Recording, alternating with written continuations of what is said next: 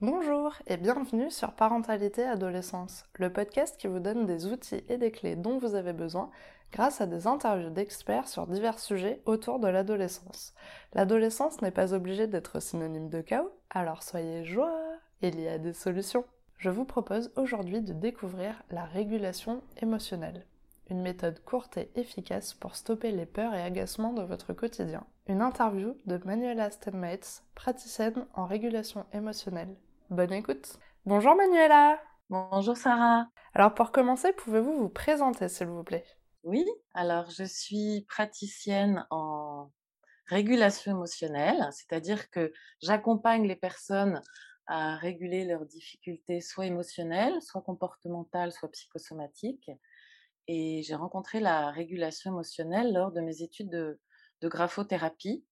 Euh, j'ai deux ados et un de mes ados a eu des problèmes d'écriture, donc j'ai fait euh, ce, métier de graphothérapeute m'a intéressé. Une intervenante a parlé de régulation émotionnelle et je me suis également formée à ce métier qui finalement euh, a pris l'ascendant tellement je trouve la régulation émotionnelle une thérapie merveilleuse. Génial. Aujourd'hui, je, fais les deux, mais c'est surtout la régulation émotionnelle qui me, qui me passionne et que je voudrais développer. Super. Bah alors justement, en quoi consiste la régulation émotionnelle? Alors, la régulation émotionnelle consiste à euh, écouter euh, en fait notre émotion avec notre corps. Mmh Parce que euh, une émotion, c'est un message que nous envoie notre corps, et lorsque cette émotion est désagréable, souvent on l'écoute pas on veut la régler par, une espèce de gestion, de contrôle et tout un tas d'astuces qu'on met en place avec notre chair mentale. Et comme ça, on tient l'émotion éloignée et donc on ne la vit pas. Et, et du coup, elle revient de plus belle. Or, une émotion, c'est un message que nous envoie notre corps. Donc, il faut écouter notre corps et identifier ces émotions désagréables ensuite dans un deuxième temps, parce qu'on en a quand même pas mal qui polluent notre quotidien. Mmh. Et, et puis surtout, ne pas se, se dire que voilà, c'est une fatalité, que c'est perdu d'avance et qu'on se définit comme sensible, phobique, stressé ou sanguin, alors qu'on peut aller mieux. aller beaucoup mieux dans plein de domaines. Et voilà. Bah, c'est super. Alors, pour que ça soit plus parlant, est-ce que vous pouvez nous expliquer comment se déroule une séance, par exemple? Alors, la séance se déroule vraiment très simplement, sans geste ni contact, et juste avec des mots choisis j'accompagne les patients à aller chercher leurs sensations physiques suite à cette, euh, à cette émotion, donc cette difficulté émotionnelle qui, euh, en différé, on la revit en différé, cette difficulté émotionnelle va provoquer des sensations physiques et je les accompagne dans l'évolution de ces sensations physiques pour régler définitivement la difficulté émotionnelle. Et du coup, ça peut se régler en une séance? Oui. Effectivement, c'est assez incroyable parce qu'il y a des difficultés, même énormes, comme de la claustrophobie. Donc j'ai un patient qui est venu pour un problème de claustrophobie. C'était terrifiant pour lui de prendre l'avion. On a fait une séance. Quelques jours après, il faisait Paris-Nairobi et l'aller comme le retour. Et voilà. Et puis c'est pour de bon, si vous voulez. C'est pas pour ce trajet qu'il a eu une séance. C'est voilà. Maintenant, il peut prendre l'avion en toute sérénité. Il a plus cette cette phobie de d'être enfermé qui lui fait, faisait vivre un enfer, quoi. D'accord. Et du coup, pour quelles problématiques les personnes viennent vous voir en général? Alors, les problématiques, alors je, je, regarde ma feuille parce qu'il y en a tellement que je ne peux pas les connaître par cœur et ce ne sera pas exhaustif, mais il y a tout ce qui est comportement inadapté, voyez? Dans certaines situations, on, on a un comportement qui n'est pas approprié ou alors on est super irritable ou alors sans énergie où, on n'arrive pas à faire, où on n'est pas satisfait. Après, il y a tout, les, il y a près tout ce qui est perte de moyens. Par exemple, lorsqu'on veut prendre la parole en public, faire des rencontres, passer des examens, participer à des épreuves sportives. Voilà. Après, il y a aussi toutes les peurs, comme par exemple peur d'être enfermé, mais les, la peur aussi des animaux, des insectes, du vide, de la foule, de la contamination, des examens médicaux, du dentiste. Enfin, vous voyez, toutes ces peurs. Voilà. Et puis, il y a aussi toutes les habitudes néfastes les réactions compulsives, les tocs, les addictions, les, les, procrastinations, et puis aussi les douleurs chroniques et les maladies liées au stress, ce qu'on appelle le psychosomatique. Donc c'est vraiment un très très voilà. la liste bien sûr n'est pas exhaustive, mais vu que les émotions sont un petit peu partout dans nos vies, euh, ça touche un petit peu un petit peu tous les domaines, que ce soit sur le plan émotionnel, sur le plan comportemental ou sur le plan psychosomatique. Ok. Est-ce que tout le monde peut réguler ses émotions? Alors tout le monde peut réguler ses émotions. Ce qu'il y a, c'est que la régulation émotionnelle se fait de deux façons. Soit en différé, c'est-à-dire qu'on part d'une situation passée, et là c'est à partir de 10 ans, parce qu'en dessous de 10 ans, un enfant n'est pas capable de partir d'une situation qu'il a vécue. Et, et, voilà. Donc en gros, c'est pour à partir de 10 ans, tout le monde jusqu'à. Voilà. Et pour les enfants en dessous de 10 ans, c'est ce qu'on appelle le direct, c'est-à-dire c'est ce que je fais moi dans mes séances de graphothérapie. C'est que si l'enfant est en difficulté et que je vois qu'il est en train de vivre un stress, euh, une peur de quelque chose, un blocage, je lui fais en direct, sur le moment de son émotion, une régulation. Et ça, ça fonctionne super bien avec les enfants parce que ben, les enfants, ils sont extrêmement connectés à leur corps. Ils n'ont pas un mental qui vient leur dire mettons en place une petite astuce pour voilà ils vivent le truc et c'est formidable. Donc tout le monde peut réguler ses émotions voilà. Alors ce mois-ci euh, sur le podcast on parle de sensibilité élevée. Donc j'aimerais savoir dans le dans le cas d'une personne hypersensible comment procédez-vous? Parce que les émotions euh, dans ces cas-là il y en a beaucoup. Alors euh, j'ai oublié de dire à la question précédente quelque chose d'essentiel c'est que la régulation émotionnelle est une capacité naturelle. D'accord. Ce qui fait que, une fois de plus, tout le monde peut réguler ses émotions. Ça n'est pas réservé à des personnes qui seraient mieux connectées à leur corps ou plus ceci ou plus cela. Voilà. D'accord.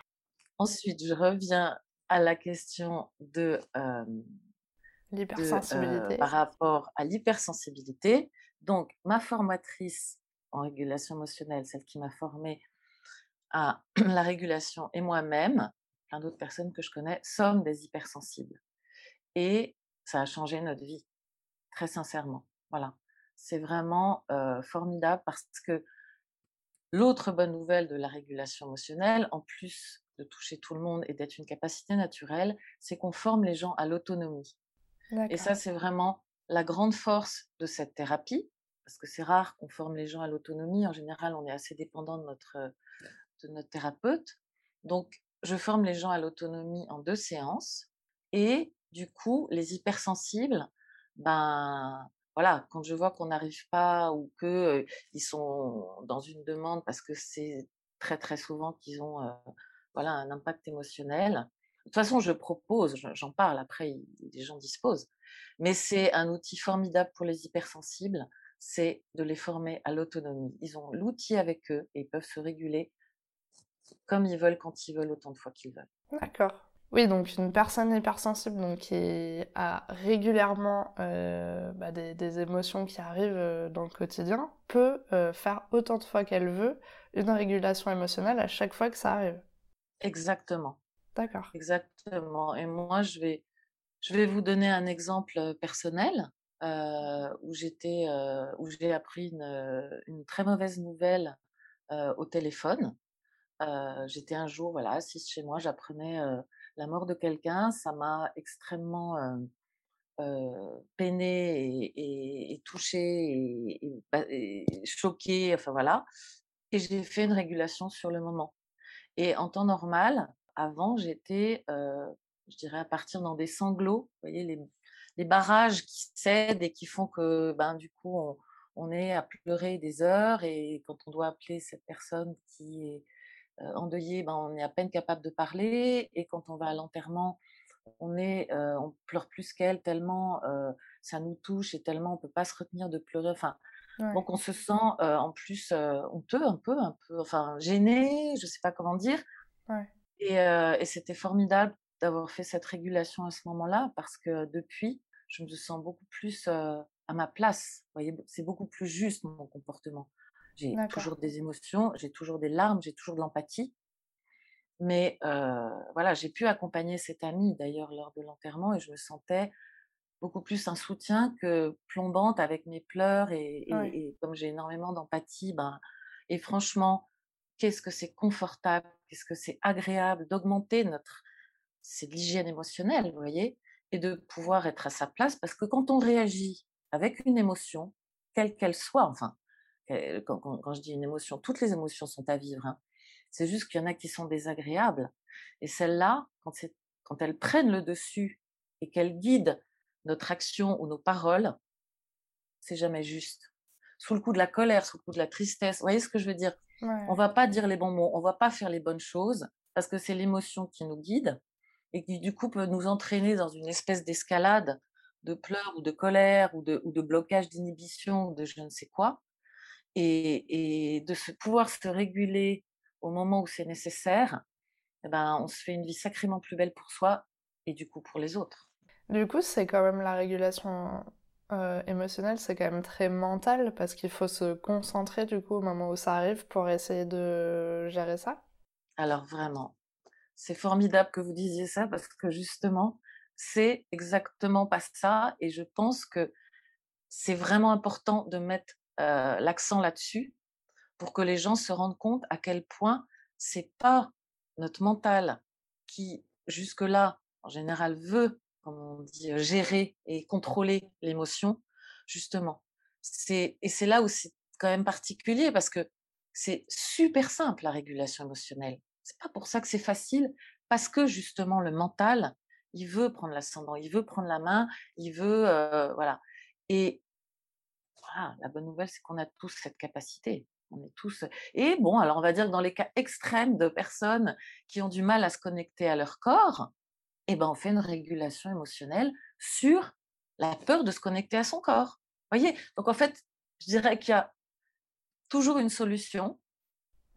Et que parfois, c'est les choses les plus simples. Et je pense à des inventions, voyez, qui sont les, mieux. Parce que des problèmes, parfois, on peut aller en parler euh, pendant des années. Vous voyez, chez des thérapeutes, je ne veux pas euh, critiquer les autres méthodes, hein, mais parfois, qu'est-ce qu'on peut passer comme temps à parler des problèmes hein, et, mmh.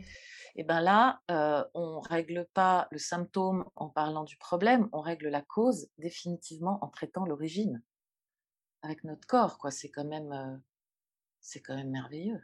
Je pense que le mieux pour les personnes qui nous écoutent, c'est d'aller tester pour mieux comprendre ce qui peut se passer parce que je trouve que vous expliquez vraiment bien. Je pense que ça peut être clair pour tout le monde, mais je pense que le mieux c'est de le vivre pour vraiment être convaincu de la méthode et vraiment comprendre euh, ce qui se passe et, d'en avoir la preuve surtout parce que je pense que c'est ça aussi qui est, important pour les personnes qui peuvent souffrir euh, de différentes choses.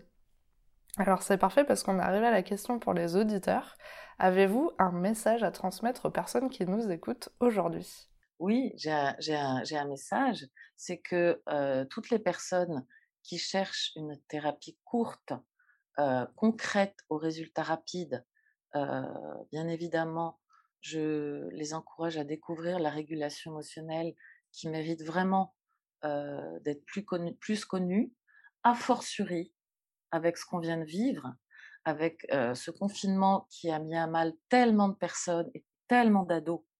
hier encore à la radio, j'entendais des chiffres, voilà, qui, qui, c'est un peu terrifiant enfin que je me dis mon Dieu qu'est-ce que les gens ont été impactés? et, et, surtout sachez qu'on peut faire quelque chose pour toutes ces peurs qui ont été générées quoi par par cette période si difficile et que surtout il n'y a pas de fatalité face à ah oui mais moi de toute façon je suis comme ci je suis comme ça je... non il n'y a aucune fatalité sur nos difficultés émotionnelles et a fortiori sur ce qu'on vient de vivre et tout à l'heure, vous avez dit quelque chose, c'est de tester parce que justement, c'est en testant et en conscientisant le changement. C'est vraiment important parce que je vous jure qu'il y a des personnes à qui on fait la régulation. Si moi, je ne reviens pas leur dire, au fait, ça va mieux ta claustrophobie, au fait, tu as peur des souris, elles oublient qu'elles avaient cette peur. Tellement c'est puissant. De quoi tu me parles? Eh bien, la peur des souris, là, ah oui, c'est voilà. Enfin voilà, je je veux je veux je veux pas mettre ça dans une case complètement miracle parce que mais il y a quelque chose de vraiment simple, puissant, merveilleux. Je ne peux que vous inviter à découvrir ça parce que c'est euh, ça change la vie quoi. Voilà, si on est bien avec nos émotions et bien dans notre peau, ben si la planète entière pouvait se réguler, ce serait extraordinaire. Je suis une grande idéaliste. merci beaucoup. Alors pour finir, comment pouvons-nous vous contacter justement? Alors pour contacter, ben, le plus simple c'est de me téléphoner. Maintenant, si vous voulez me faire un message, euh, j'ai une, adresse mail. Euh, j'ai aussi un site Facebook, euh, Manuela Steinmetz, Régulation émotionnelle. J'ai également un site Instagram.